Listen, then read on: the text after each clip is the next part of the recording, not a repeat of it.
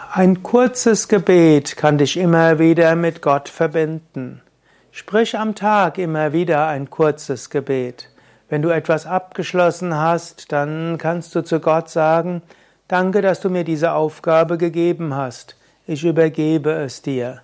Und bevor du mit einem Menschen sprichst, kannst du sagen, oh Gott, du hast dich manifestiert in diesem Menschen. Bitte hilf mir, dass wir ein gutes Gespräch haben.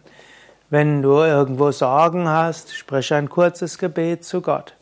Wenn du dein Zuhause verlässt, ein kurzes Gebet und vertraue deine Liebsten Gott an.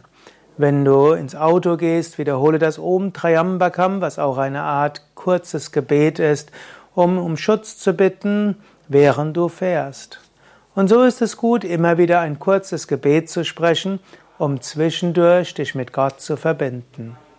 Das kurze Gebet kann entweder eines von Herzen sein, in deinen eigenen Worten, oder es gibt auch in Indien oder im Sanskrit einige Gebetsformeln, zum Beispiel Narayana iti samapayami, und das heißt, oh Gott, ich bringe dir das alles dar.